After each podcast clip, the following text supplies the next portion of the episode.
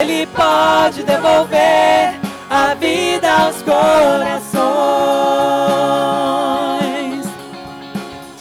É tão profundo, tão imenso e cobre-nos.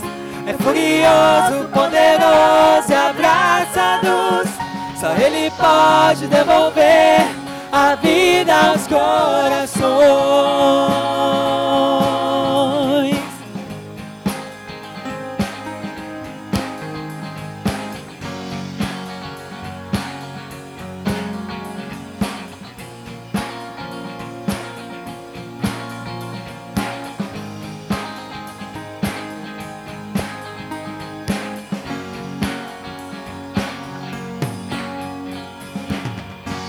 Profundo, tão imenso e cobre-nos. É furioso, poderoso e abraça-nos. Só Ele pode devolver a vida aos corações. É tão profundo, tão imenso e cobre-nos. É furioso, poderoso, abraça-nos. Só Ele pode devolver a vida aos corações. É tão profundo, tão imenso e cobre-nos. É furioso, poderoso, abraça-nos. Só Ele pode devolver a vida aos corações. Tão profundo, tão imenso e cobre-nos. É furioso, poderoso, abraça-nos. Só Ele pode devolver a vida aos corações. É tão profundo, tão imenso e cobre-nos.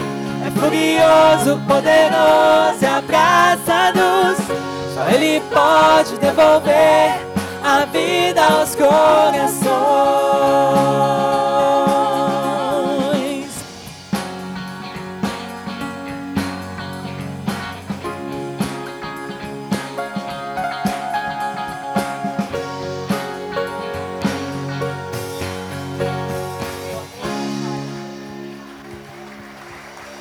Somente o Senhor pode fazer todas as coisas.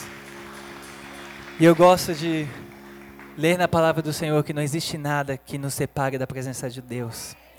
Nem morte, nem vida, nem principado, nem potestade, nem profundidade, nem altura poderá nos separar do amor de Deus. Este amor nunca vai falhar sobre nós.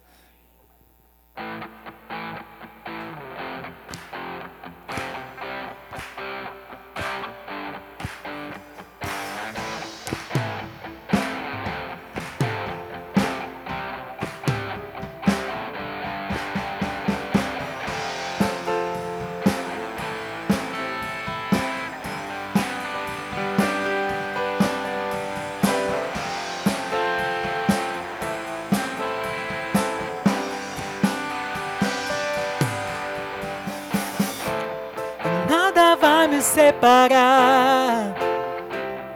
Mesmo se eu me abalar, teu amor não falha.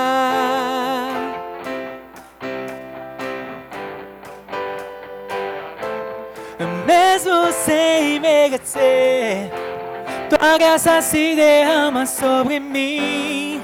Teu amor não falha.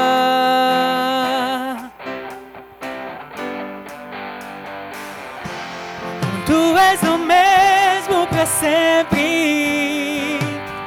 Teu amor não muda. Se o choro dura uma noite, a alegria vem pela manhã. Se o mar se enfurecer, eu não tenho que temer, porque eu sei que me amas falha.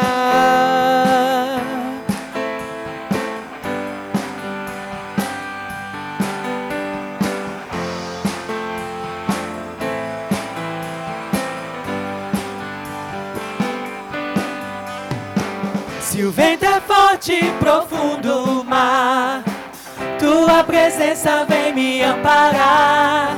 Teu amor não falha.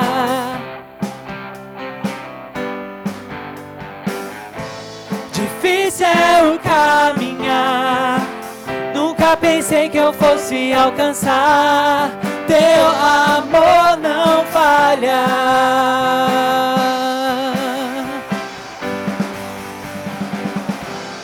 Tu és o mesmo para sempre.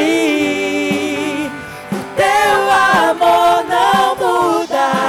Se o choro dura uma noite, alegria vem pela manhã.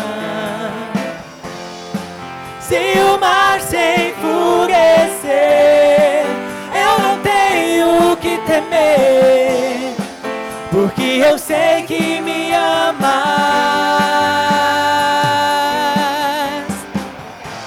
pois tu és o mesmo para sempre. O teu amor não muda. Se o choro dura uma noite, a alegria vem pela manhã. Se o mar se enfurecer, eu não tenho que temer, porque eu sei que me amas teu amor não falha.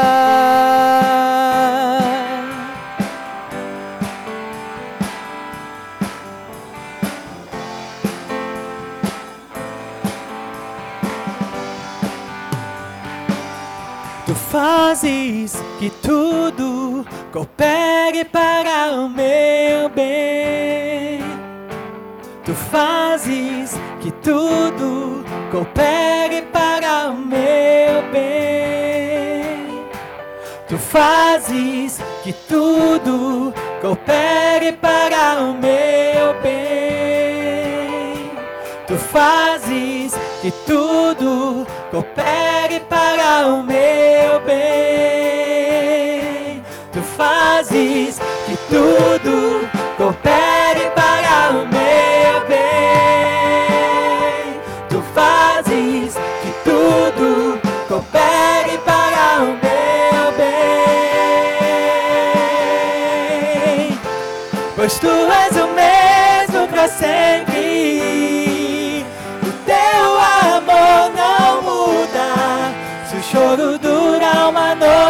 Alegria vem pela manhã.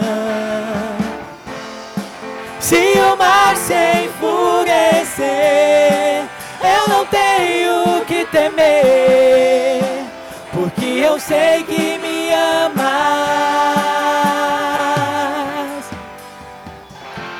Pois tu és o mesmo para sempre.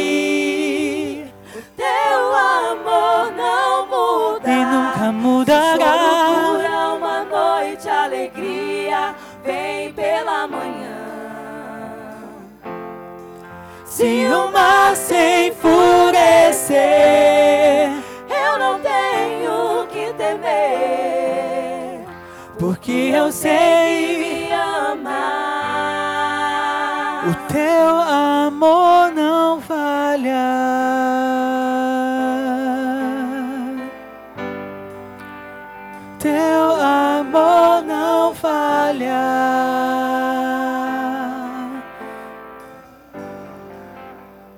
Teu amor não falha.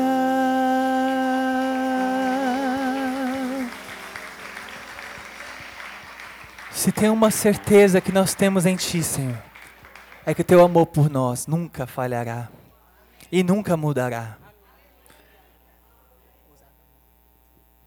Por isso, Senhor, nós te louvamos pelo Teu amor por nós. Amor que foi capaz, Senhor, de se entregar na cruz por nós. Nós queremos louvar este amor, Senhor. Este amor, ó Pai, de entrega.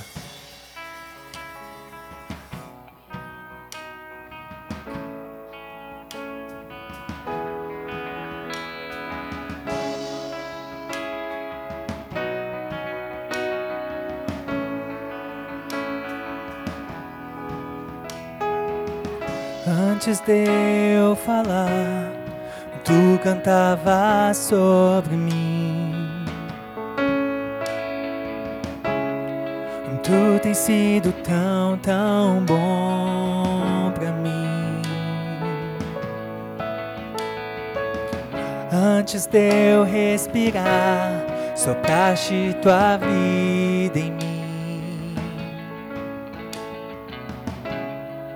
Tu tens sido tão, tão bom pra mim.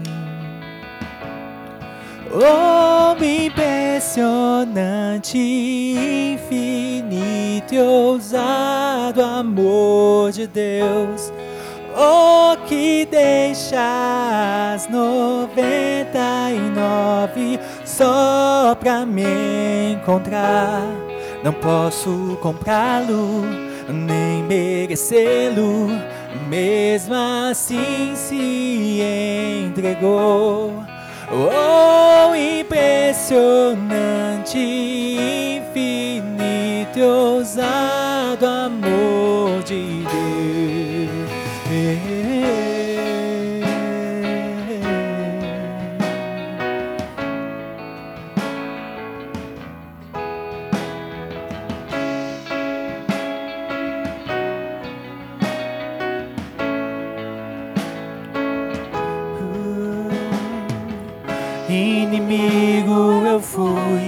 Mas teu amor lutou por mim. Tu tens sido tão, tão bom pra mim.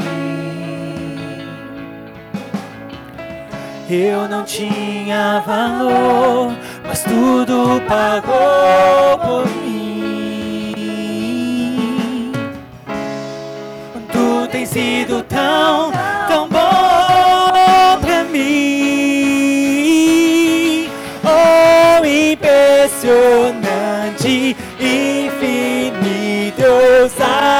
amor de Deus. Oh, que deixas noventa e nove só pra me encontrar. Não posso comprá-lo, nem merecê-lo. Mesmo assim se entregou. Oh, impressionante, infinito, ousado amor de Deus.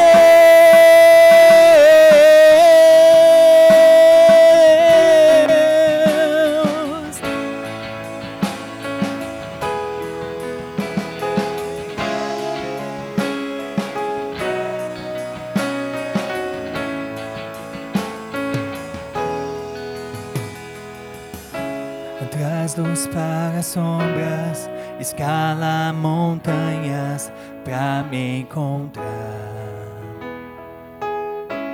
Derruba muralhas, destrói as mentiras pra me encontrar.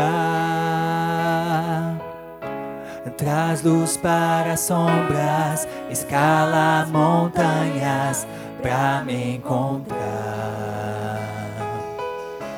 Derruba muralhas, destrói as mentiras pra me encontrar. Traz luz para as sombras, escala montanhas pra me encontrar. Derruba muralhas, destrói as mentiras pra me encontrar.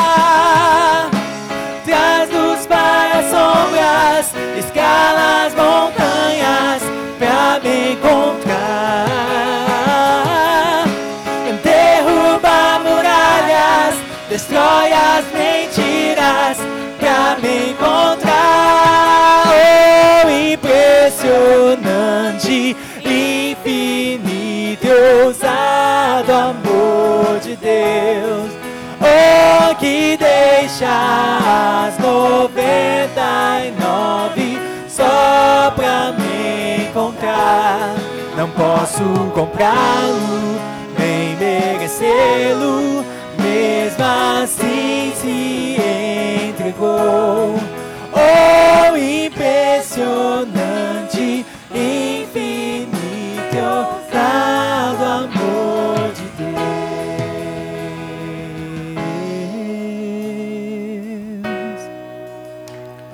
Este amor é impressionante.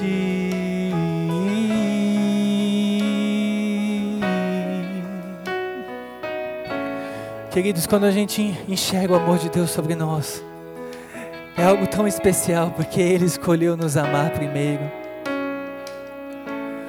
E às vezes eu fico vendo que vamos passando o nosso dia e esquecemos de olhar para o amor de Deus que está sobre nós. E às vezes a gente precisa passar por tantas situações para poder enxergar o amor de Deus sobre nós. Por isso, Antes de nós continuarmos, agradeça ao Senhor pelo amor que Ele tem por você. Abra os teus lábios e diga: Senhor, obrigado pelo teu amor.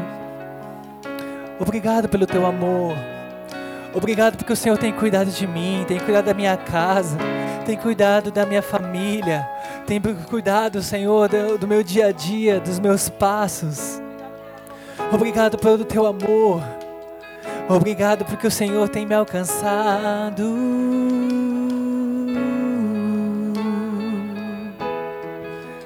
Obrigado pelo teu amor que me alcança todos os dias. Obrigado pelo teu amor que me ajuda todos os dias. Obrigado pelo teu amor que me faz levantar todos os dias. Obrigado pelo teu amor que me faz viver todos os dias. Obrigado pelo fôlego de vida.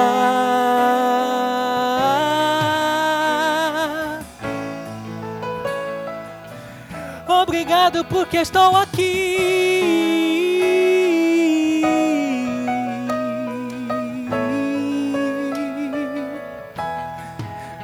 Obrigado porque o Senhor deixa tudo pra me encontrar, pra me encontrar. E é esse amor que eu vivo todos os dias.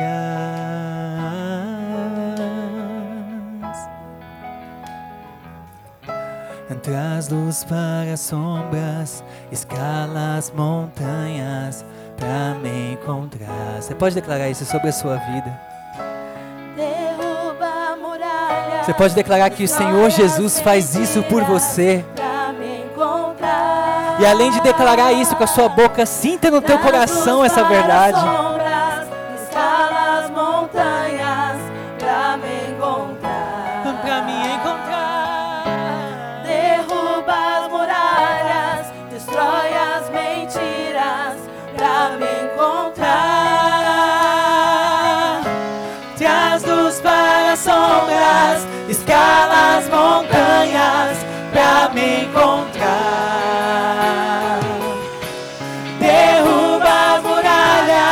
Destrói as mentiras pra me encontrar.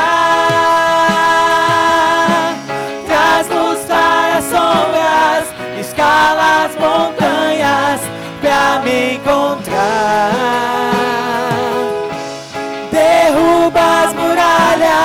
destrói as mentiras pra me encontrar. Oh, impressionante, ousado amor de Deus.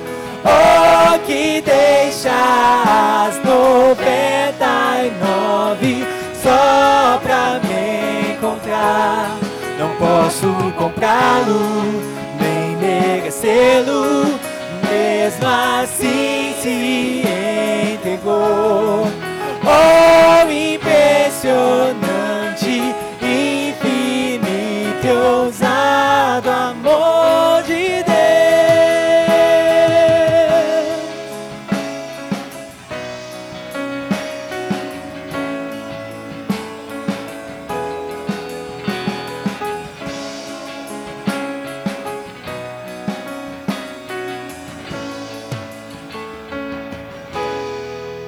Obrigado, Senhor, pelo teu amor, pela tua graça, Senhor, que nos alcança todos os dias. Obrigado pelo teu Espírito Santo, Senhor, que nos sustenta. Porque se não for pelo Senhor, nós não podemos estar aqui, Senhor. Então que nosso coração se mova em gratidão ao Senhor, Pai. Em nome de Jesus, Senhor. Amém. E amém, Senhor.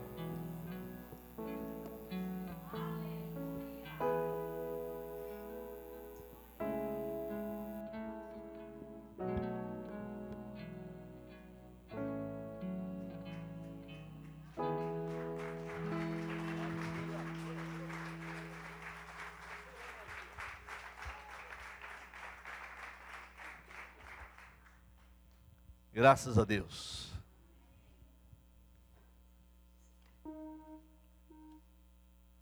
Amém. Poder ficar de pé. Estou brincando, pode ficar sentado, tá? Todo mundo foi rápido aí, né? O Senhor é bom, o Senhor tem nos abençoado. E nós ainda estamos como aqueles que sonham, né? Então ontem foi um dia assim muito abençoado mesmo. O dia passou, nós nem sentimos, né? E apesar de toda a correria, porque ela tem que existir, né? Para levarmos todas as coisas para lá, transporte, deu tudo certo, Deus abençoou tudo, desde a entrada ali no, no clube até a nossa saída, na cozinha, tudo foi assim, realmente uma bênção de Deus, né? Então, é, eu não quero citar nomes, que eu posso esquecer de alguém. Mas eu sei que Deus está já abençoando a cada um de vocês que participaram desse evento aí. Cada um dos ministradores, nós já recebemos um retorno deles, do que foi, do que representou. Nós somos abençoados, mas eles estavam ali ministrando também e receberam muito de Deus, né? Tivemos também ali a apresentação ali com a arca de Noé, que foi muito bonito, muito Deus realmente estava em todas as coisas. A gente não Então por isso toda a honra, toda a glória, todo o poder, toda a majestade é dele e para ele. Amém? E para ele. O Senhor estava à frente. Quando o Senhor está à frente, as coisas acontecem. Né? Realmente as coisas acontecem. E a gente vive um milagre, né, queridos? Porque eu realmente não tinha o um número de pessoas que iriam. E tínhamos que preparar a refeição, né? E o povo comeu, gente. O povo comeu, viu? Vi uma hora que eu entrei lá na cozinha, depois do almoço, os falaram, Oliveira, quantas pessoas comeram? Eu falei, eu não sei não. Mas foi bastante gente. Falou, deve ter sido. Porque nós fritamos quase que 600 filé de frango, foi tudo embora. Falou, eu mesmo não comi filé de frango, ele falou. E acho que talvez mais alguém lá na cozinha também, né? Eu ainda brinquei com ele, olha, não foi por minha culpa, eu acho que eu comi o teu. Ele falou, mas como? Não, porque eu entrei aqui, estavam fritando uma hora, eu peguei um e experimentei, né? Falei, acho que era o teu, por isso que faltou para você, né? Mas ele estava assim muito feliz também. A gente louva a Deus pela vida do Osmar aí, um irmão querido e um servo fiel aqui do projeto IT, né? Ele nasceu aqui, nasceu nessa igreja. Hoje ele frequenta a Menonitas, porque é bem próximo da casa dele. Ele mora lá na divisa com Itapsirica da Serra. E eu conheci o pastor dele, ele nos abençoou com um caminhão né, trouxe, levou as coisas. Quer dizer, Deus preparou tudo, queridos. E é isso que nós temos que entender na nossa vida também. Jesus ele está com você, ele anda com você e ele vai preparar tudo para você. Nós não precisamos fazer força nenhuma, né? É evidente que você fica preocupado e agora, é, quantas pessoas vão, quantas não vão? Que, que nós vamos fazer? O que, que nós vamos fazer? Falei, meu filho, pode comprar, compra frango aí. Porque se sobrar, vai para a rotisseria lá, nós não vamos perder. E as poucas coisas que, que, que sobraram, né, foram já para a rotisseria lá. Né? Então, sábado que vem, minha filha, rotisseria para Jesus. E depois a rotisseria vai descansar um pouco de novo, né? Porque aí depois nós estamos indo para Israel, né? E aí tem toda uma logística, tem toda é, motoqueiros, enfim. Eu estou levando tudo para Israel. Vou ver se eles entregam marmita lá em Israel, viu, Jean? Vamos lá, se tiver, pode fazer, né? Uma, uma rotisserie lá, né? E estaremos indo lá, né? Já agora, hoje é 16, daqui a nove dias. Dia 25, nós estaremos embarcando para Israel. Esse é o tempo, inclusive, de tirarem todo o escoramento da nossa laje aí de trás aí. Como vocês viram o filme ontem, né? Quem não teve lá ontem aqui? Levanta a mão só para me saber aqui. Um, dois, quem mais não teve? Três, quatro. Ah, que pena, vocês perderam. Eu costumo dizer que as coisas de Deus é igual o avião. Avião você não pode atrasar, ele pode, mas você não pode. Se você atrasou e ele saiu no horário, você só fica dando tchau aqui a hora que você vê.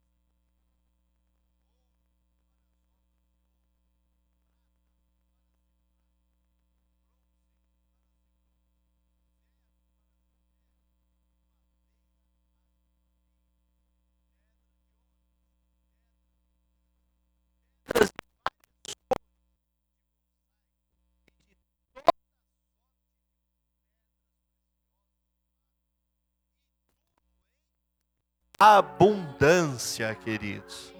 Então não era pouca coisa. Não era pouca coisa. E aí ele começa a falar ali para os seus príncipes, para o seu reino ali, pedindo às pessoas que, que ofertassem, que trouxessem. E ele chega um determinado momento, ele fala assim: Olha, eu também, daquilo que eu tenho, das minhas coisas pessoais, né, eu também estarei doando, estarei ofertando. E aí eu ficava, meditei esse texto hoje, falei, puxa vida, mas é, Deus disse que Salomão seria o homem da grana, seria um homem que seria o mais rico da face da terra. Então, teoricamente, não era necessário pedir absolutamente nada. Mas Deus faz isso conosco, queridos, porque Ele quer nos ensinar a semear, a colher, a comer do fruto e tornar a semear novamente. Este é o grande segredo. É nós realmente temos um, um coração aberto para estarmos semeando na casa de Deus. Nós estamos numa fase agora fase que cada oferta, cada semente, nós estamos colocando aí. E eu sempre digo e repito, porque eu quero gerar fé em você. Não se preocupe com a quantidade que você vai é, ofertar, não se preocupe. Mas a qualidade. Porque eu costumo dizer que o milagre não é aqui, o milagre é a hora que o tesoureiro conta lá dentro. O milagre é quando nós precisamos comprar alguma coisa, nós olhamos, nós temos. Então, isto a gente vai vivendo os milagres do Senhor. E eu sei que até o término dessa obra, nós vamos viver isso. Vamos viver cada dia mais os milagres do Senhor.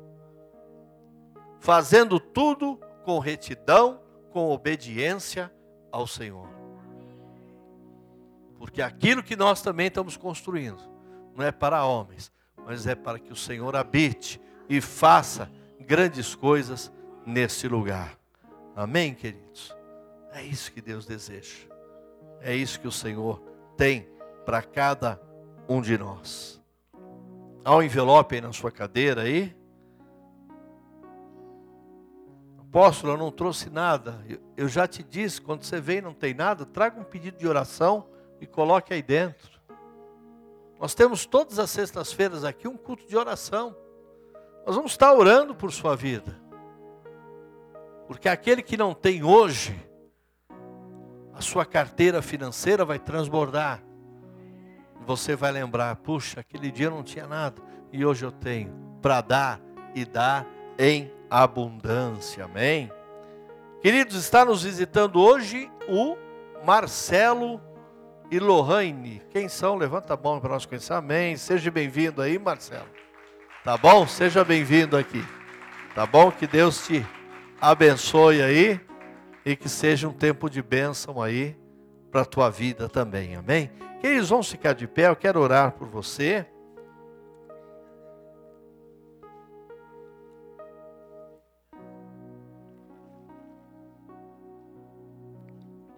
Senhor, meu Deus e Pai, nós te damos graça, Senhor, porque nós sabemos que o Senhor tem cuidado de cada detalhe da nossa vida, Senhor. Nós sabemos que o Senhor é o nosso pastor e nada vai nos faltar, Senhor.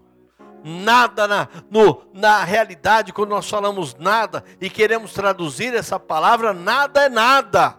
E é isso que o Senhor está dizendo, que Ele é aquele que cuida de nós e não nos deixará faltar absolutamente nada, Pai. É nisto que eu creio, Pai.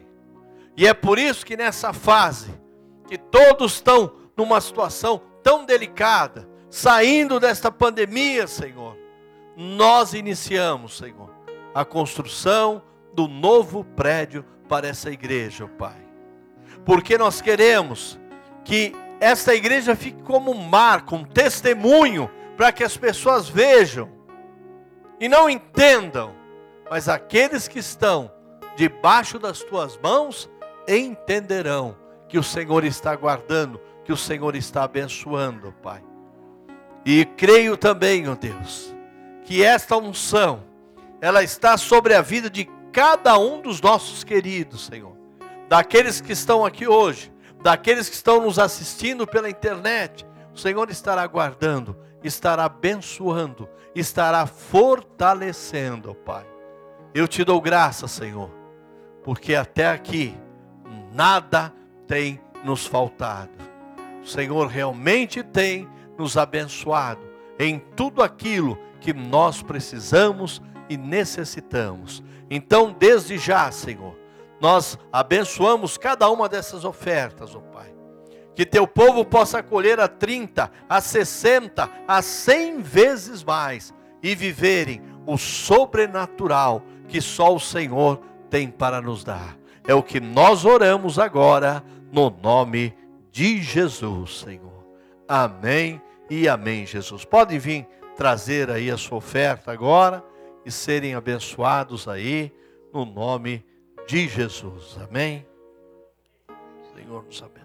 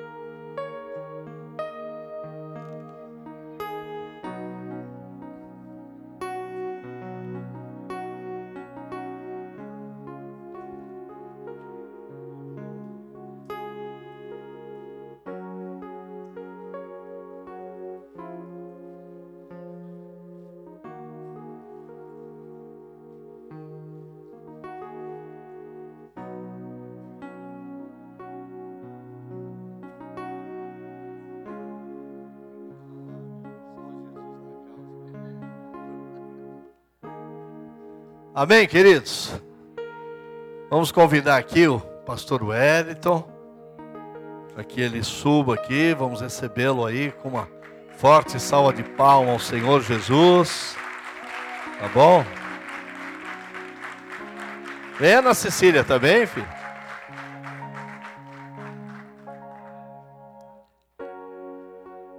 Ana Cecília é a filha primogênita, né? Tá? Os rapazes de plantão aí, ela já está comprometida agora, tá bom? Logo, logo.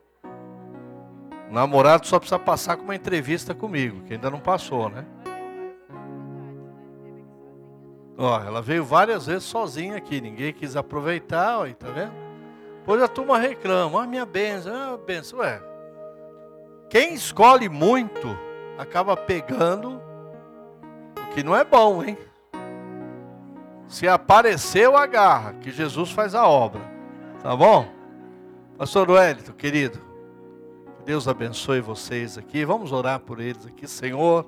Eu declaro, Senhor, a tua bênção, Senhor, sobre a vida do nosso filho Wellington, Pai, da Malvina, da Ana Cecília, Pai, que eles possam ser tremendamente abençoados, ó Pai. Ele está, Senhor, na casa dele, que é a nossa casa que é a tua casa, Senhor. Então use-o, ó Pai, conforme o teu desejo e a tua vontade. Eu os abençoo agora com toda sorte de bênção, em nome de Jesus Cristo de Nazaré. Amém, queridos? Fique à vontade aí, tá bom, querido?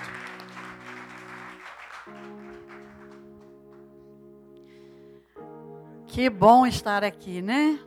Amém.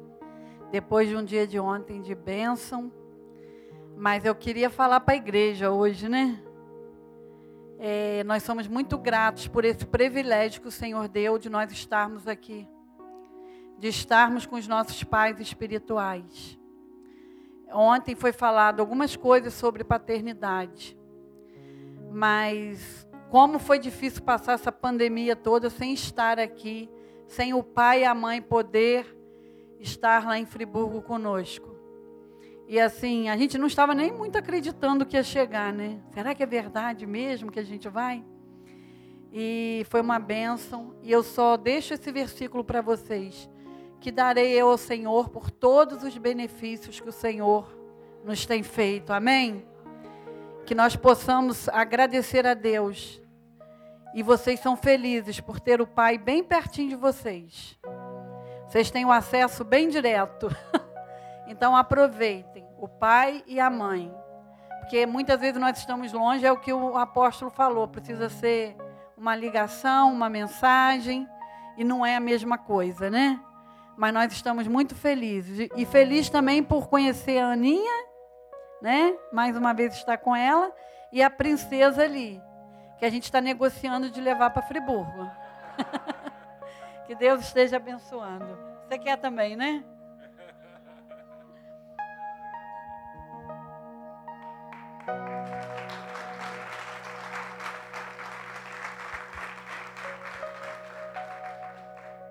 Aleluia, graça e paz, queridos. Eu estou me sentindo como um filho que saiu para viajar e ficou impedido de voltar para casa durante algum tempo. E quando a gente pôde rever os pais ali no aeroporto, foi um misto de emoções que a gente não consegue expressar não é? de poder estar ontem participando daquele congresso tão abençoado e de poder estar hoje aqui, poder rever esses irmãos amados. Essa igreja é a nossa igreja, não é? Nosso, nossos planos era de estarmos aqui em 2020, mas foi quando a pandemia começou, ficou tudo fechado, tudo parado, não é? Mas nós louvamos a Deus porque chegamos aqui e podemos contemplar aquilo que o Senhor já tem feito. A obra do Senhor não para. Amém, queridos? Mesmo quando nós pensamos que algo parou, algo fechou, algo está impedindo, Deus está trabalhando, Deus está agindo, Deus está fazendo a sua obra. Eu adorei ao Senhor, eu louvei ao Senhor, porque na sexta-feira eu vim aqui com o Pai ele me mostrou a obra. E eu fiquei assim, maravilhado com o que o Senhor já tem feito. Eu quero compartilhar uma coisa com vocês, queridos. Porque é um privilégio, irmãos, participar dessa obra. Alguns anos atrás, um colega pastor, ele estava nos Estados Unidos. Ele estava passando numa avenida, num determinado local, ele viu uma igreja, um grande templo, e havia uma placa em frente à igreja que dizia que ali naquela igreja, Billy Graham havia é, feito um, uma, uma de suas cruzadas naquela igreja. Ele falou: Poxa, Billy Graham esteve aqui. Ele parou o carro. E ele entrou naquela igreja, estava aberta. E tinha ali um pequeno grupo de mulheres reunidas. Era um templo imenso muitos lugares, todos vazios, um pequeno grupo apenas reunido. E ele se aproximou e perguntou a uma daquelas irmãs é, qual era a história daquela igreja. Aquela igreja tão importante, Billy Graham esteve ali. E aquela irmã disse, ele se identificou, né? e ela começou a contar para ele, falou assim, pastor, alguns anos atrás, uma irmã que era membro dessa igreja, ela faleceu e deixou toda a sua fortuna para a igreja, cerca de 5 milhões de dólares naquela época. E o pastor chegou para a igreja e falou: irmãos, a partir de hoje, ninguém precisa mais ofertar nem dizimar, porque a igreja não precisa mais. E o pastor não sabia que com aquela palavra, com aquele gesto, com aquele ato que ele estava fazendo, ele estava matando a igreja. A igreja que tinha dinheiro, mas que fechou a porta para a bênção. E a igreja foi minguando, foi minguando, foi minguando, e naquele, naquela ocasião, ela estava quase fechada. Quase fechada. Um templo enorme, mas que não tinha mais pessoas, porque a porta da bênção foi fechada. Então, queridos, não se trata de dinheiro, não se trata de valores. Nosso Deus não é Deus de quantificação. Nosso Deus é um Deus do tudo ou nada. Porque Ele é dono de todo ouro e de toda prata. E aquilo que Deus vai fazer aqui nesse ministério, nessa obra grande, como disse Neemias, estou fazendo uma grande obra. Ele vai fazer através da vida de vocês. E quando vocês verem como eu vi o que Deus está fazendo aí, vocês vão dizer assim: eu também estou sendo abençoado. Porque não é só uma edificação física, é também uma edificação espiritual. Então estejam integrados nisso aí, queridos. Estejam integrados, porque Deus vai abençoar vocês, para que vocês sejam abençoadores dessa obra. E quando chegar aqui o dia da inauguração, você vai dizer: Ô oh, Senhor, obrigado, porque o Senhor está fazendo uma grande obra nesse templo, mas primeiro o Senhor fez uma grande obra na minha vida. Aleluia, aleluia. Aleluia. Deus é bom. Queremos trazer o abraço da nossa igreja, Igreja Batista Kadosh, não é? Os irmãos lá mandaram muitos abraços. Oh, dá um abraço no, no apóstolo, estão com saudade, não é? E, e assim nos liberaram para que nós estivéssemos aqui, não é? E mandaram assim muitos abraços não é? E, e, e, com certeza nós esperamos aí que ano que vem, não é? A gente possa pedir licença a vocês, não é? Para levar os pais lá, para poder ir lá dar umas cajadadas lá na turma, não é? Puxar, puxar um pouco a orelha do, do pessoal lá. A gente precisa disso, é bênção também. Não é? Isso também é, é, é, sinal de amor. Né? Amor não é só dizer sim. Né? De vez em quando vai lá dar umas cajadadas também. É bom, é bom para a gente crescer não é? Então nós queremos aqui registrar o nosso abraço, o abraço da nossa igreja, não é?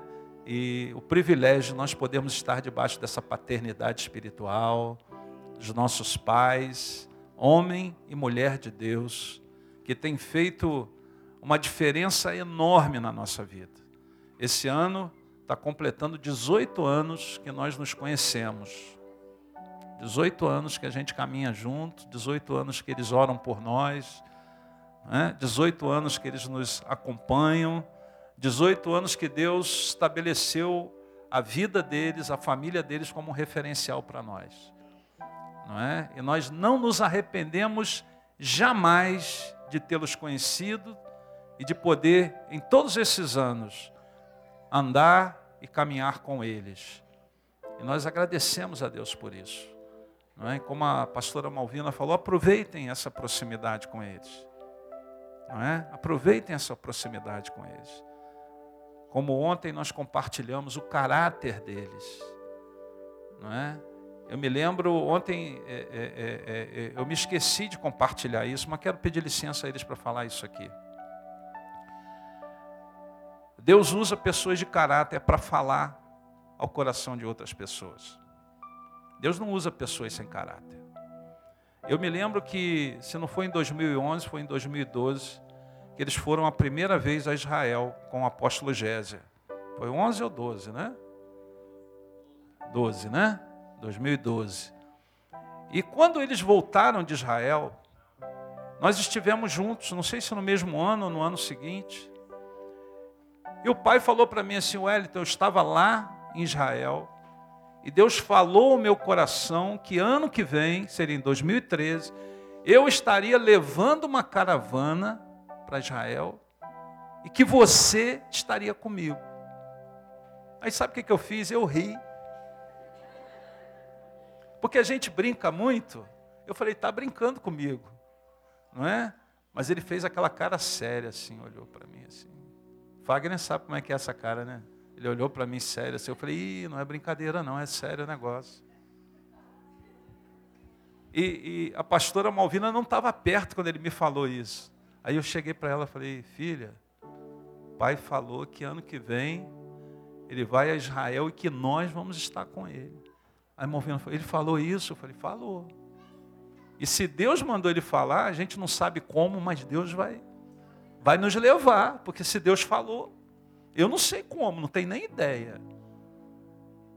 E a palavra se cumpriu. Quando nós descemos do, do avião ali em Tel Aviv, eu botei o pé no chão de Israel, falei: Deus, tu és fiel. Tu és fiel, Senhor. Aleluia. Aleluia. Não é?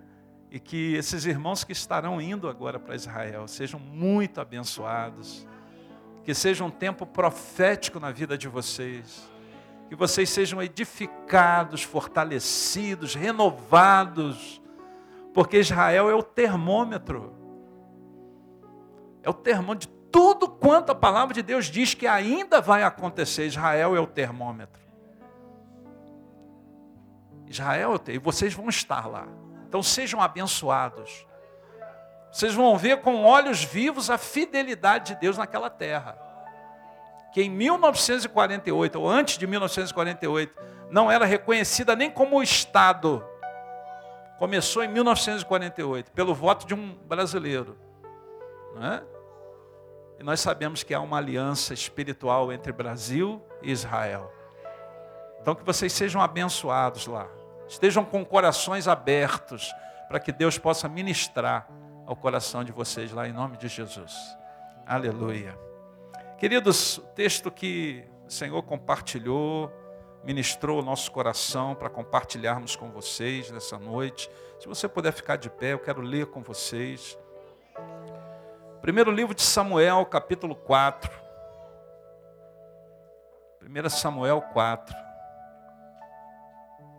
Nós vamos ler a partir do versículo 1 até o 11 e depois eu quero pular do 19 para o 22. Nós vamos do 1 ao 11, depois pulamos para o 19 até o 22.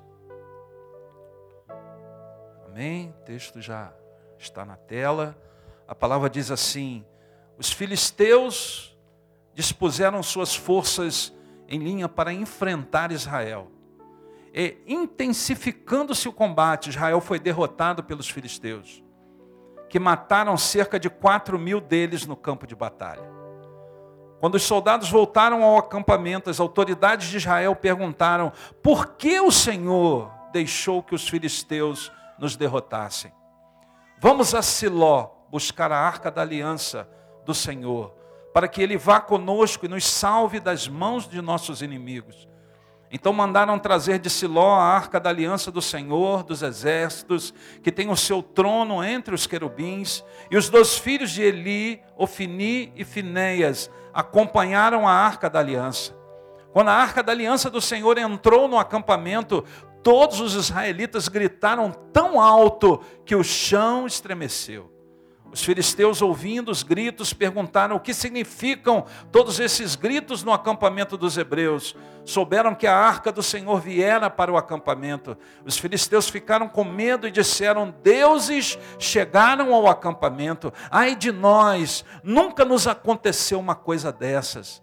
Ai de nós, quem nos livrará das mãos desses deuses poderosos, são os deuses que feriram os egípcios com toda espécie de pragas no deserto. Sejam fortes, filisteus, sejam homens, ou vocês se tornarão escravos dos hebreus, assim como eles foram escravos de vocês. Sejam homens e lutem. Então os filisteus lutaram e Israel foi derrotado. Cada homem fugiu para a sua tenda. O massacre foi muito grande. Israel perdeu 30 mil homens de infantaria. A arca de Deus foi tomada e os dois filhos de Eli, Ofini e Finéias, morreram. Verso 19 e 20 agora.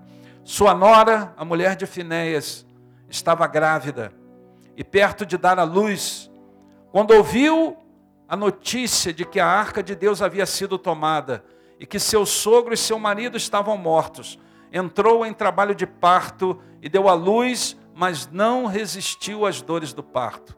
Enquanto morria, as mulheres que a ajudavam disseram: Não se desespere, você teve um menino. Mas ela não respondeu nem deu atenção. 21.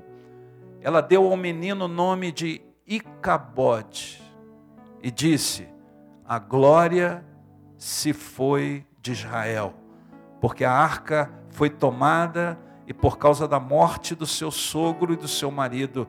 E ainda acrescentou: a glória se foi de Israel, pois a arca de Deus foi tomada. Você pode orar comigo? Pai, nós te louvamos pela tua palavra. E que seja ela, Senhor, pela ação e pela unção do teu espírito, que fale ao coração da tua igreja nessa noite e que eles recebam no coração deles, Senhor, aquilo que está no teu coração. E que a tua semente, Senhor, seja, Senhor, plantada em terra fértil e que frutifique, Senhor, a cem por um, para a glória do teu nome, em nome do Senhor Jesus. Amém e amém, Senhor. Aleluia. Pode estar assentado, queridos. Queridos, por que que tantas vezes nós temos a impressão que o inimigo está prevalecendo? Por que que tantas vezes, ainda que a gente não declare isso com a nossa boca, a gente parece achar que o diabo está ganhando terreno, que a promessa não vai se cumprir, que Deus nos abandonou, que a promessa que nós havíamos recebido no coração não vai acontecer. Quantos de nós já não teve essa impressão em algum momento? Ainda que a gente não fale, ainda que a gente não confesse isso, mas a nossa fé às vezes é bombardeada por uma realidade que a gente não consegue explicar. Esse povo, queridos, que a gente acabou de ler aqui, era o povo de Israel. Era o povo de Deus que tinha uma promessa sobre eles. Eu quero ler para vocês aqui essa promessa que está lá em Levítico 26. Olha o que, que Moisés fala para aquele povo, antes mesmo deles entrarem na terra prometida. 26, a partir do versículo 8, ele diz assim: Cinco de vocês perseguirão cem, e cem de vocês perseguirão dez mil, e os seus inimigos cairão à espada diante de vocês. Essa promessa foi ou não foi para Israel? Cinco de vós perseguirão a cem, e cem perseguirão a dez mil, e o inimigo cairá a espada diante de vocês. Então, pastor, o que, que aconteceu naquele texto lá de 1 Samuel, capítulo 4? O que, que deu errado? Talvez você, meu irmão, minha irmã, igreja, projeto ID, você tenha uma promessa de Deus, você tem algo guardado no teu coração que você recebeu, mas que parece que não está acontecendo.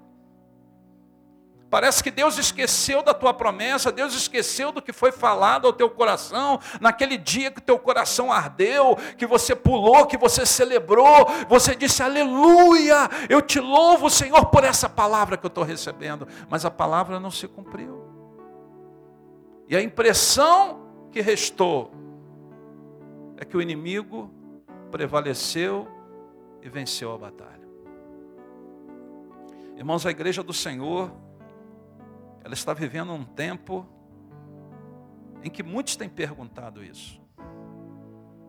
Muitos têm perguntado, Senhor, por que que parece que nós estamos perdendo a batalha? Por que que parece que o inimigo está prevalecendo? E quando a gente presta atenção nesse texto, a gente vê que essa batalha aconteceu em duas etapas.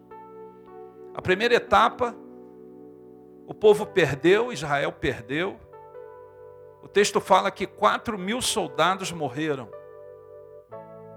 Mas eles insistiram. E eles trouxeram a arca da aliança, como que dizendo: se a arca estiver aqui, a vitória é garantida. Se a arca estiver aqui, não tem jeito, Deus vai ter que nos abençoar. E não aconteceu isso. E a arca ainda foi levada pelo inimigo. Eu queria, querido, que nós nessa noite pudéssemos pensar sobre isso. Pudéssemos entender o que aconteceu aqui. E a primeira coisa que o Senhor ministrou ao meu coração é que Deus não tem compromisso com quem não está comprometido com Ele. Deus não tem compromisso com quem não está comprometido com Ele. Eu quero ler para vocês 1 Samuel 2, versículos 12, 13 e 22. Olha só. Olha o que, que diz essa palavra. Os filhos de Eli, ou seja, os filhos do sumo sacerdote, que também eram sacerdotes, eram ímpios. Eram ímpios, não se importavam com o Senhor, nem cumpriam os deveres de sacerdotes para com o povo. Versículo 22. Eli, já bem idoso, ficou sabendo de tudo que seus filhos faziam a todo Israel, e que eles se deitavam com as mulheres que serviam na entrada da tenda do encontro. Você está aqui, irmão? Os sacerdotes eram ímpios. Os sacerdotes não se importavam com o Senhor. E aquele povo também não se importava com o Senhor. Era um povo que se tornou um povo religioso. Ofereciam sacrifícios, ofereciam os holocaustos, cumpriam a lei, entre aspas, mas não se importavam com o Senhor. Não estavam comprometidos com o Senhor.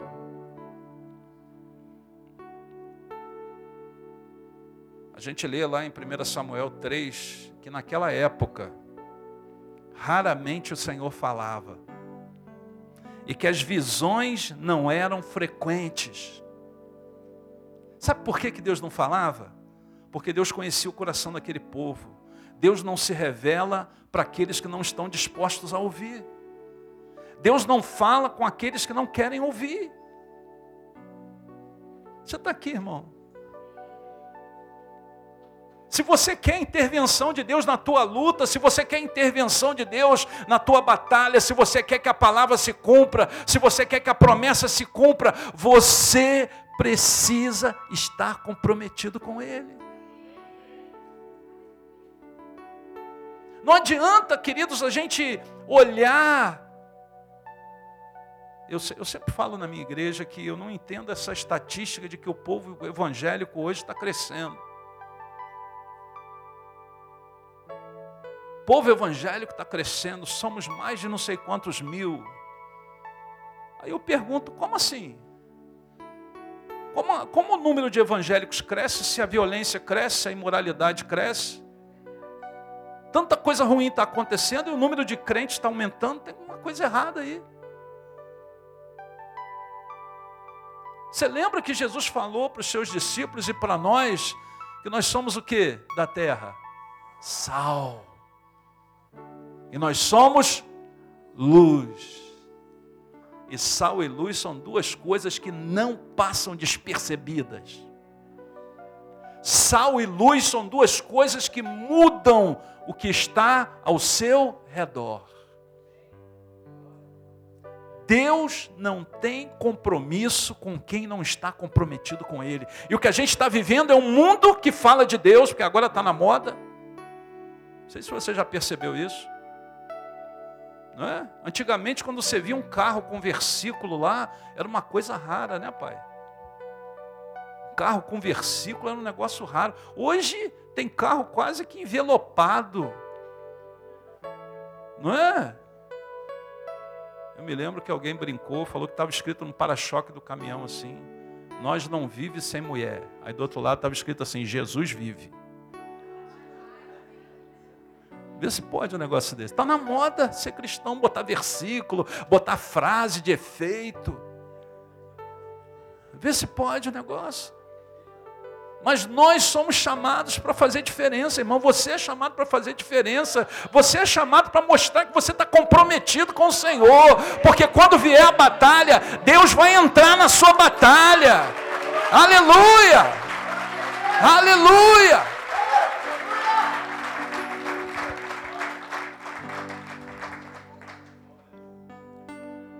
Outra coisa que Deus falava ao meu coração é que aquele povo não aprendeu a discernir os sinais.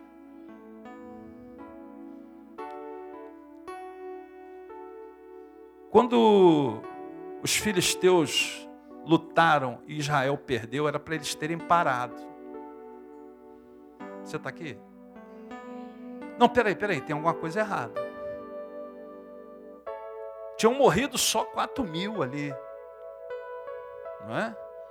Mas a palavra vai dizer que na segunda batalha vão morrer mais de 30 mil. Era para eles terem parado de ter percebido tem alguma coisa errada. Você lembra o que aconteceu lá em com Josué na segunda batalha da Terra Prometida? A primeira foi Jericó, foi uma batalha, uma vitória extraordinária. Mas na segunda você lembra o que aconteceu? Chegaram para Josué, Josué, não precisa ir todo mundo não. Vamos dois, três mil só, vamos dar uma coça naquela galera lá. É. Vamos lá, vamos dar uma surra neles, nós estamos cheios de unção, Deus está com a gente. Para quem derrubou o muro aí de Jericó, aí vai ser, é, como a gente fala lá no Rio, galho fraco. E a Bíblia diz que quando eles chegaram lá, eles tiveram que fugir. E o que que Josué fez? Ele foi de novo? Não, ele se prostrou, ele se humilhou. Ele falou: Senhor, o que que aconteceu? Por que, que nós fomos humilhados? Por que, que o inimigo prevaleceu? E o Senhor falou para eles: presta atenção, porque tem anátema no meio do povo. Tem maldição no meio do povo. E enquanto tiver maldição no meio do povo, o inimigo vai prevalecer.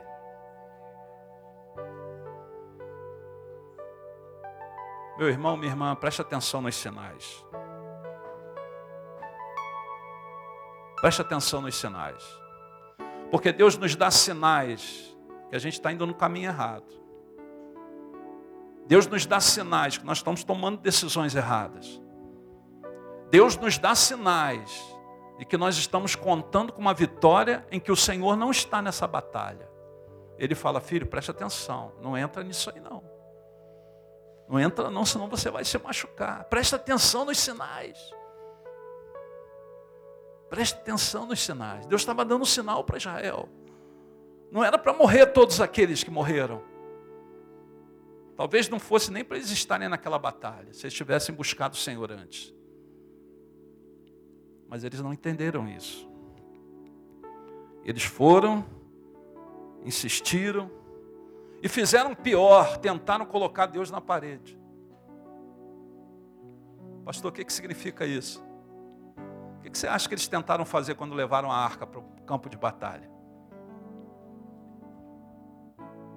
Eles estavam fazendo o quê? Não, se a arca é a representação da presença de Deus e a arca vai estar no campo de batalha, nós vamos o quê? Vencer. Quantas vezes a gente fala assim: se Deus fizer isso, eu vou fazer isso. Você está fazendo o quê? Exatamente a mesma coisa. Você está colocando a arca no lugar onde não era para ela estar. Não, se Deus me der isso, pastor, se Deus ouvir a minha oração e me aí sim eu vou caminhar nessa direção que Deus está me dando. Irmão, não coloca a arca onde não é para ela ser colocada. Porque Deus não aceita imposição, Deus não faz negociatas. Deus não faz negociatas. E uma coisa que o Senhor ministrava ao meu coração, queridos, é que se a arca era, e de fato era, a representação da presença de Deus, quando a presença de Deus é colocada diante do pecado, o que, que acontece? Hein, irmãos? Hã? O que, que acontece? O que, que se manifesta? Vitória? Não, juízo. Juízo. Se você continuar lendo os capítulos seguintes, você vai ver que quando os filisteus, eles mandam a arca de volta, num carro de boi, que depois Davi vai tentar reproduzir isso, não é? e a gente vai ver a tragédia. Essa arca, ela é levada pelos bois até Bet-Semes, que era a divisa entre a terra dos filisteus e a terra de Israel. E quando o povo vê a arca chegando ali, a Bíblia diz que eles colocam os, os, o carro de boi como lenha, eles matam os bois, eles oferecem um holocausto ao Senhor. E a Bíblia diz, irmãos, que ali em Bet-Semes, 70 pessoas morreram. Sabe por quê? Porque foram olhar dentro da arca. Acho que eles devem ter falado, não, peraí, a tradição diz, a, a, a, o livro de Moisés diz que tinha aqui dentro da arca a vara de Arão, as tábuas da lei. Vamos ver, vamos olhar lá para ver se tem mesmo. Aí, quando abria assim, morria. Aí vinha outro, morria. Por quê? Porque a santidade de Deus, irmãos, não admite pecado. Josué disse para o povo certa vez: santificai-vos, porque amanhã fará o Senhor maravilhas no meio de vós. Se você quer que Deus entre nessa tua batalha, santifique-se. Santifique-se. Porque quem está em santidade não tem medo da arca. Aleluia. Você lembra o que aconteceu com Uzá? A gente lê o texto, a gente fica até. O próprio Davi ficou. O carro de boi balançou, a arca balançou, ele foi lá tentar segurar, morreu. Por quê? Porque ele foi irreverente. Estava tudo errado. A arca não era para ser carregada em carro de boi. A arca era para ter, ela tinha duas, duas argolas de cada lado, era para ser colocada ali uma, um, um varal, uma espécie de varal, para ser carregada nos ombros dos levitas. Não era qualquer um também, não, eram os levitas.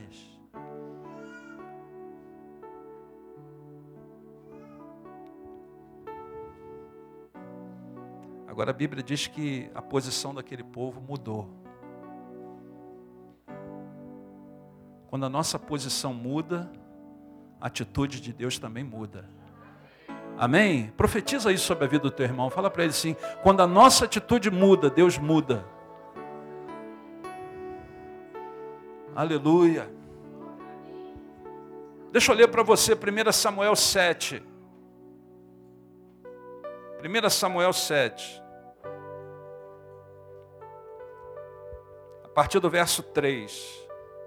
E Samuel disse a toda a nação de Israel: Se vocês querem voltar-se para o Senhor de todo o coração, livrem-se então dos deuses estrangeiros e dos postes sagrados, consagrem-se ao Senhor e prestem culto somente a Ele, e Ele os libertará das mãos dos filisteus. Assim os israelitas se livraram dos baalins, dos postes sagrados e começaram a prestar culto somente ao Senhor. E Samuel prosseguiu: Reúnam todo Israel em Mispá, e eu intercederei ao Senhor a favor de vocês. Quando eles se reuniram em Mispá, tiraram água e a derramaram perante o Senhor. Naquele dia jejuaram e disseram ali: temos pecado contra o Senhor. E foi em Mispá que Samuel liderou os israelitas como juiz. Irmão, e preste atenção. Imagina aquele texto que a gente acabou de ler no início, aquela derrota terrível de Israel. 20 anos depois, Samuel 7 está narrando o que acontece 20 anos depois. O mesmo lugar, o mesmo campo de batalha, o mesmo inimigo, os filisteus, Israel ali, mas com uma posição espiritual diferente. Aleluia. Aleluia. Samuel vai, vai lá e vai falar para eles: olha, se vocês querem se voltar para o Senhor de todo o coração, livrem-se dos deuses. Aí você vai falar, pastor, mas eu não tenho deuses na minha casa. Eu não tenho imagens na minha casa. Mas ídolos não é só a imagem. Ídolo é tudo aquilo que ocupa o lugar de Deus na nossa vida. Eu fico preocupado, irmãos, lá na nossa igreja, às vezes algumas pessoas falam, pastor, eu não vou poder estar no culto, porque olha, tem um problema, eu tenho uma dificuldade, eu vou ter que ir não sei aonde. Já teve gente que falou assim, pastor, tem uma festa de aniversário, na hora do culto, o senhor me abençoa. Aí eu falei para essa irmã uma vez, eu disse para ela o seguinte, minha irmã, olha só, nós temos dois cultos na semana, cerca de uma hora e meia de culto cada dia. Ou seja, mais ou menos três horas de culto durante a semana. E você vai me arrumar uma festa de aniversário na hora do culto, ainda vem pedir para que eu abençoe. Aí ela ficou com o olho regalado olhando para mim assim. Você tem coragem de pedir para que eu te abençoe? Você está querendo que eu diga para você que a festa de aniversário na qual você foi convidado é mais importante do que estar aqui cultuando ao Senhor? Você veio falar com a pessoa errada. E ela ficou assim. E ela foi. Pelo menos não apareceu no culto. Eu imagino que ela foi. Ela não entendeu. Você vai, pastor, mas e uma festa é uma coisa tão normal? Não é ir a uma festa. Qual é a mensagem que você está dando para o Senhor? Você está dizendo que, que estar nessa festa ou em um outro lugar qualquer é mais importante do que servir ao Senhor. Nós estamos adorando ídolos. Aquilo que está roubando a tua prioridade ao Senhor é um ídolo, querido. É um ídolo. E quando há ídolos, Deus não é honrado, e quando Deus não é honrado, ele não entra na batalha.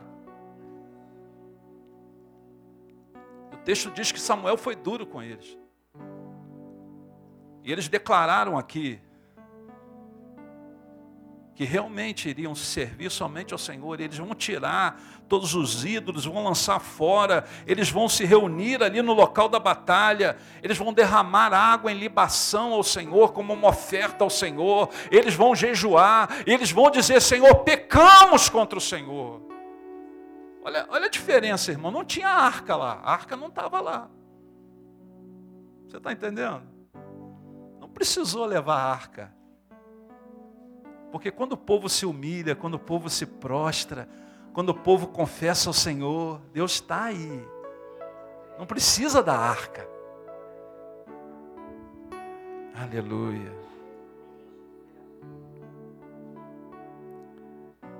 Versículos 9 e 10, a Bíblia diz que Samuel pegou um cordeiro que ainda não havia sido desmamado e o ofereceu inteiro como holocausto ao Senhor.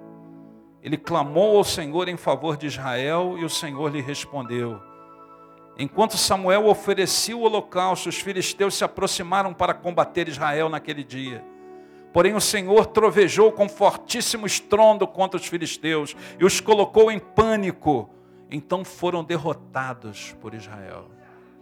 Aleluia. Deixa eu perguntar uma coisa a vocês: vocês têm medo de relâmpago? Quem tem medo de relâmpago aí? Quem tem medo? Agora imagina você em campo aberto e o relâmpago estourando na sua cabeça. Foi Deus agindo contra os filisteus. Os filisteus vieram, vamos dar uma coça nele, igual nós fizemos há 20 anos atrás. Mas só que dessa vez o povo estava na posição de Deus. E quando Samuel estava ali oferecendo aquele holocausto, Deus começou a trovejar na cabeça do inimigo, e ali eles foram derrotados. Ou seja, não foi o povo de Israel, não foi o exército, mas foi o Senhor. Aleluia. Irmãos, quantas batalhas ainda não foram vencidas porque nós ainda não nos posicionamos como deveríamos. Quantas batalhas você tem orado e tem dito, Senhor, por que, que o Senhor ainda não entrou nesse negócio? Por que, que o Senhor ainda não interviu? Nós temos uma irmã em nossa igreja que ela é deficiente física. Em 2013 foi assinada uma lei, um decreto, que dizia que pessoas com deficiência física é, poderiam se aposentar com menos tempo. E nós temos em nossa igreja uma funcionária do INSS. E essa irmã foi conversar com ela e falou: O que, que você acha? Você acha que eu tenho chance? E ela falou assim: Olha, aqui no nossa, na nossa região, não era só a nossa cidade, na nossa região, ninguém ainda conseguiu esse benefício dessa forma da lei aí. Ninguém conseguiu. Ela falou assim: Mas eu vou entrar. Porque ela já tinha pedido e foi negado. Mas ela falou: Eu vou entrar de novo. E ela entrou de novo. E eu me lembro que no dia 22 de agosto, não sei de qual ano, 2018, 19, alguma coisa assim. Eu lembro do dia porque foi o dia do aniversário da pastora. Nós fomos levar essa irmã em Petrópolis para fazer a perícia. E minha esposa entrou com ela.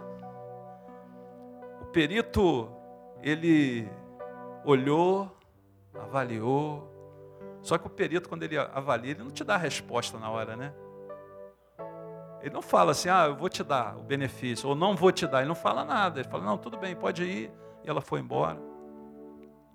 E alguns dias depois, irmãos, nós estávamos ministrando, e Deus foi claro, eu não costumo fazer isso, mas Deus foi claro naquele dia. Deus falou: diga àquela irmã, que eu estou tirando o processo dela lá de baixo, estou colocando em cima. Aleluia.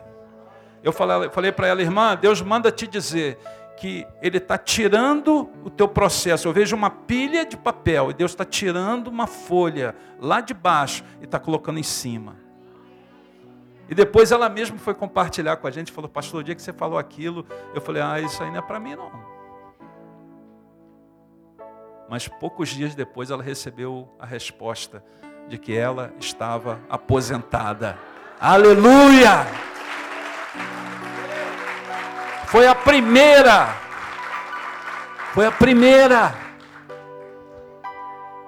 Eu quero profetizar sobre a tua vida, meu irmão, minha irmã, que se você se posicionar se você se humilhar diante do Senhor, o Senhor vai entrar na tua batalha, seja ela qual for. Não importa se o inimigo parece ser muito poderoso, não, parece, não, não importa se esse inimigo parece ser é, verdadeiramente o mais poderoso, você está intimidado, mas não é você que vai lutar, é o Senhor que vai lá e vai trovejar na cabeça do inimigo, e ele vai ser derrotado em nome de Jesus. Aleluia. Irmãos, nós estamos vivendo um tempo em que a igreja não quer o Icabode. Nós não queremos que a glória de Deus se vá. Nós queremos o Ebenezer. Até aqui nos ajudou o Senhor. Em nome de Jesus. Quero profetizar isso sobre a tua vida, sobre a tua família, sobre a tua saúde, sobre a tua vida financeira todas as áreas da sua vida. Eu quero profetizar a unção do Ebenezer. Em nome do Senhor Jesus. Vamos orar? Amém? Senhor, obrigado pela tua palavra. Obrigado, Senhor, pelo privilégio de estar aqui com esses irmãos amados, com os nossos pais. Obrigado, Senhor, pela obra que o Senhor tem realizado através desse ministério. Obrigado, Senhor, por essa obra, por essa construção, Senhor porque sabemos, Senhor, que a tua mão está estendida, Pai. Que janelas dos céus já foram abertas, Senhor, para que recursos venham sobre os teus servos, Senhor.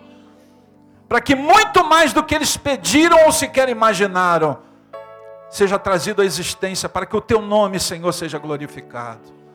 Abençoa, Senhor, cada família, cada vida, cada casal Deus, cada irmão, cada irmã, Senhor, em nome do Senhor, que a unção do Ebenezer esteja sobre eles, Pai. que eles não duvidem que o Senhor é o Deus que peleja as nossas batalhas, que eles não duvidem que o Senhor é o Deus que entra nas nossas lutas, que o Senhor é o Deus que se compadece de nós, mas que acima de tudo o Senhor olha para a nossa posição diante de Ti. Abençoa, Pai, sela Espírito Santo, a Tua palavra no coração da Tua igreja e traga frutos que glorifiquem o Teu nome. Em nome do Senhor Jesus Cristo de Nazaré. Amém e amém, Senhor. Aleluia. Deus te abençoe, igreja. Que o Senhor traga à existência cada promessa, cada desejo do coração dele sobre vocês. Em nome de Jesus.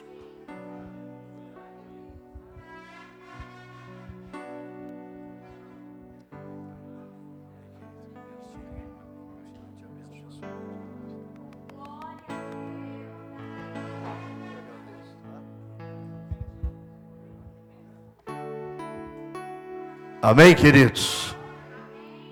Glória a Deus. Deus quer saber o que é importante para nós, queridos. Se realmente Ele está no primeiro lugar. E muitas vezes a gente, sem perceber, não coloca Ele no primeiro lugar. Então nós precisamos fazer isso. Amém? Aqueles que vão a Israel terão oportunidade de ir a Siló. Nós vamos a Siló também lá. E vamos ver o que Deus fez, como Ele fez. Né? Tudo que a gente vai lendo na Bíblia, nós vamos viver no dia a dia. Amém? Vamos ver aí os nossos recados da semana aí, Pamela? Você quer colocar aí ou você prefere falar aqui no microfone? Ah, vai colocar aí, tá bom. Terça-feira, queridos, às 20 horas, pelo YouTube e Facebook, trocando ideia com o evangelista Jean, evangelista Sara e Letícia. E o diáconos Patrícia e diácono Rogério. Amém? Falando sobre Israel, lembrando que vocês têm uma hora para fazer tudo isso, né? E uma hora abençoada, né? Quarta-feira, às 12h30, nós temos o nosso grupo familiar presencial, que é o GF da Paulista, ali no Parque Trianon. Quarta-feira, às 20 horas, pelo YouTube, o Rema com a Carol. Na quinta-feira, nós temos ao meio-dia também um GF presencial ali em Santo Amaro. Então, isso é feito dentro de uma empresa. Então, por isso, nós não podemos estar lá. Mas vamos estar cobrindo a nossa irmã Carol de oração, para que ela continue sendo instrumento ali naquela empresa. Quinta-feira, às 20 horas, pelo Zoom e presencial. Grupos familiares do Jardim Ângela serão presencial. O restante será pelo Zoom. Sexta-feira, agora eu quero ver um glória a Deus bem forte, às 18 horas, limpeza da igreja, amém? E agora está mais fácil, porque não precisa nem mexer nas cadeiras mais, né? porque como está, estamos esperando ali é, a, tirar as escolas, a laje amadurecer, né, para poder tirar as escolas, né? então vai estar tá tranquilo aqui. É, Sexta-feira, às 9 horas, pelo YouTube, Facebook, Culto dos Milagres com o diácono Rogério. Então deixe o seu pedido de oração para ele ali. É aquele rapaz de verde ali atrás, tá bom? Se quiser deixar um pedido de oração, deixa. Então você entra na nossa página e ali você deixa o seu pedido de oração. Sábado, é, às, das 11 às 15 horas, retirada e delivery da nossa rotisseria Projeto ID. O que, que teremos sábado? Teremos feijoada. Olha aí, amém? Todo mundo que bater palma vai comprar pelo menos 10. Ó, o jejum agora acabou, você pode comprar, pode comer, né? Não vale descongelar aquela que você deixou no freezer, não. Tem que pegar uma fresquinha lá na hora, né? E aí você come no sábado e tudo, tudo que está sendo arrecadado aí na rotisseria é para a nossa construção. Fala para o seu irmão, vocês terão uma grande surpresa no momento exato. Então manda embora o espírito de curiosidade aí. A gente tem que aprender a se controlar.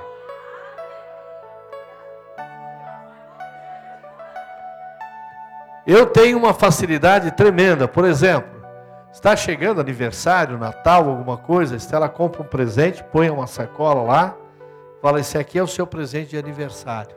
Eu espero até o dia de eu ganhar e abrir. Eu não vou lá dar uma olhadinha, o que, será? Será que é algo que, né? Tranquilamente. Então nós, vocês terão uma grande surpresa aí. Principalmente esse pessoal que está envolvido na rotisseria, hein? Vocês terão uma grande surpresa aí do que Deus faz, amém? Então aguardem aí.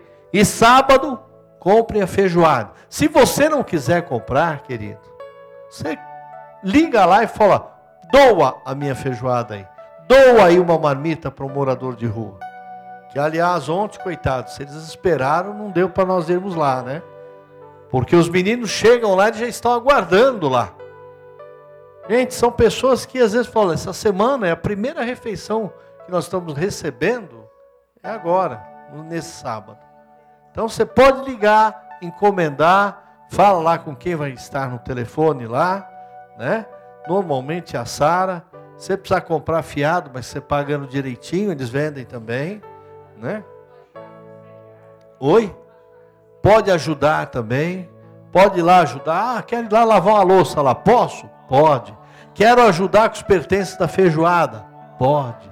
Tudo que você puder fazer, querido, nós vamos estar ajudando. E são sementes que está indo para onde? Para a construção.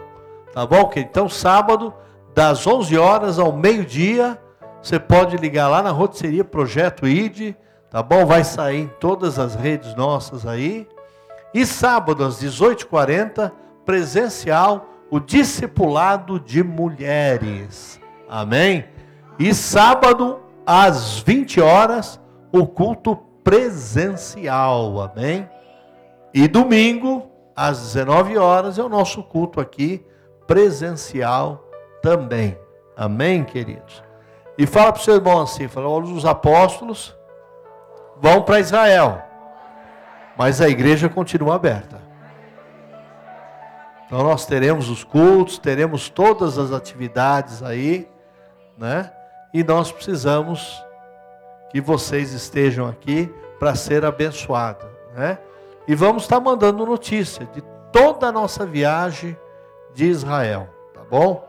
As outras cidades não. As outras cidades nós não vamos mandar notícia.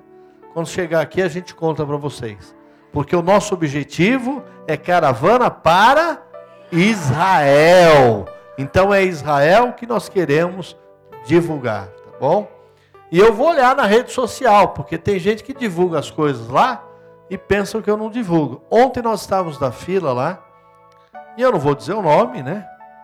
Mas tinha uma jovem lá que eu falei assim: Você está feliz? Ela falou: Estou, apóstolo. Por quê? Porque eu li e eu não sou de entrar, eu liguei o, o celular e saiu, acho que é o Twitter dela, não sei o que, que ela me falou.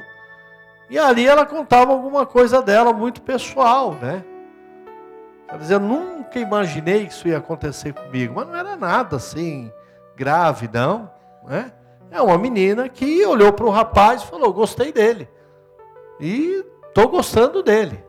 Mas não são vocês, não, tá? Ela estava lá no, no, evento lá. Né? Essa menina ela foi ficando vermelha, vermelha, vermelha, vermelha. Falou, mas apóstolo, o senhor tem o meu Twitter? E eu acho que ela ficou tão brava de eu ter lido aquilo que hoje eu vi lá que estava bloqueado.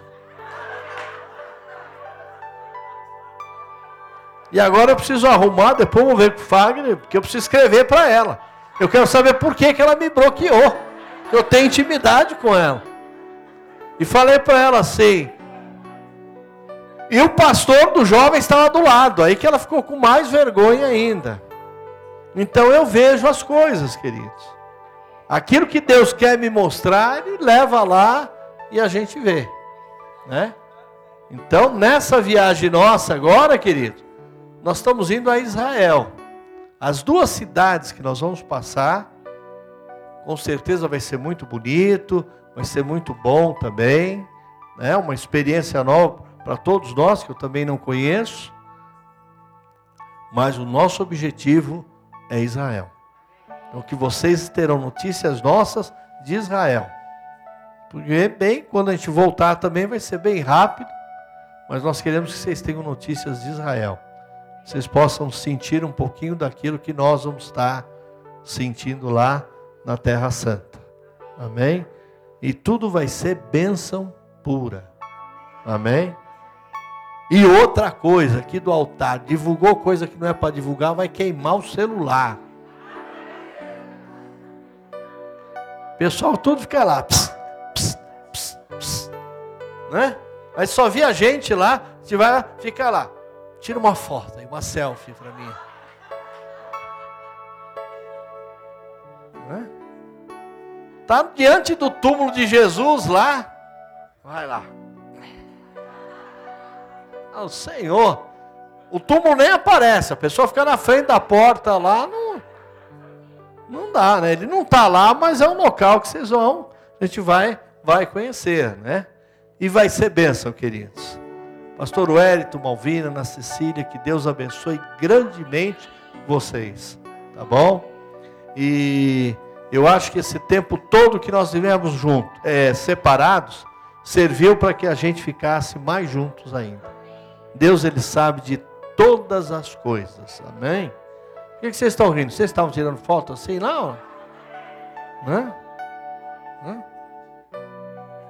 Tem tanta coisa linda lá, às vezes eu via gente atrás de uma árvore assim. Aí colocava a carinha assim.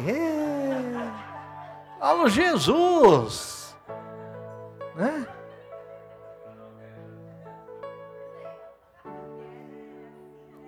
Não, mas é, é que quando a gente fala sobre Israel, é nós passearmos dentro da Bíblia.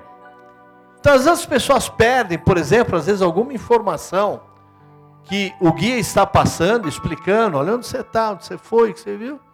Aí passou. A pessoa nem viu. Então, né? E a gente tenta manter, fotografar também, tudo, para a gente poder guardar, né? Eu até entendo, mas que você vá realmente com o coração aberto para receber do Senhor. E domingo que vem a gente fala mais aí, tá bom? Domingo que vem, aqueles que puderem, que vão para Israel e puderem estar aqui, é, seria muito bom para a gente ter um momento aí da igreja estar orando por nós, nos abençoando aí, para essa viagem aí que a gente olha no mapa assim, a gente fala, nossa, é longe, né? Mas Deus vai ampliar o tempo aí e vai ser bênção, amém? Vamos ficar de pé. Pastor Wellington está retornando para o Rio, se eu deixar, não sei se eu vou deixar ou não, mas a gente segura ele mais um pouquinho aqui, né? É, mas ele está indo essa semana também, e vai ser benção, assim como a minha nora, minha netinha também, vocês conheceram ela, né? né? Essa boneca aqui. Dani, Dani, aqui, Dani, cadê a princesa do vô?